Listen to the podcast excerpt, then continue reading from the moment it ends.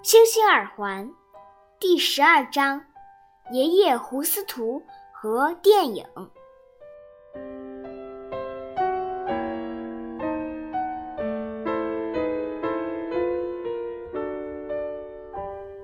沙滩上，弗兰吉和珍妮在追逐嬉戏。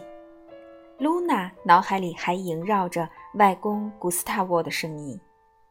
他也想起爷爷胡斯图像火龙果一样的声音。露娜总是把声音与水果或者树混在一起。爷爷胡斯图的声音也像棕榈的声音。不久前，爷爷生病了，不过现在已经病愈去旅行了。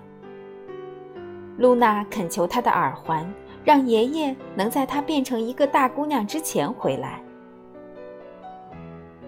在露娜的记忆中，爷爷总是来来回回的看同一部电影，手里不停的按着各种按钮，桌子上摆满了袋子，眼睛紧盯着屏幕。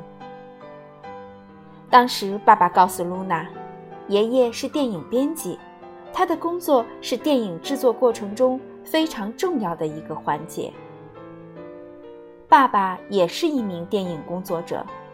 他拍摄过很长的电影呢。爷爷也很擅长绘画，他画哈瓦那美丽的风景，画那里的教堂、各式各样的房屋和别墅，以及殖民地时期遗留下来的建筑。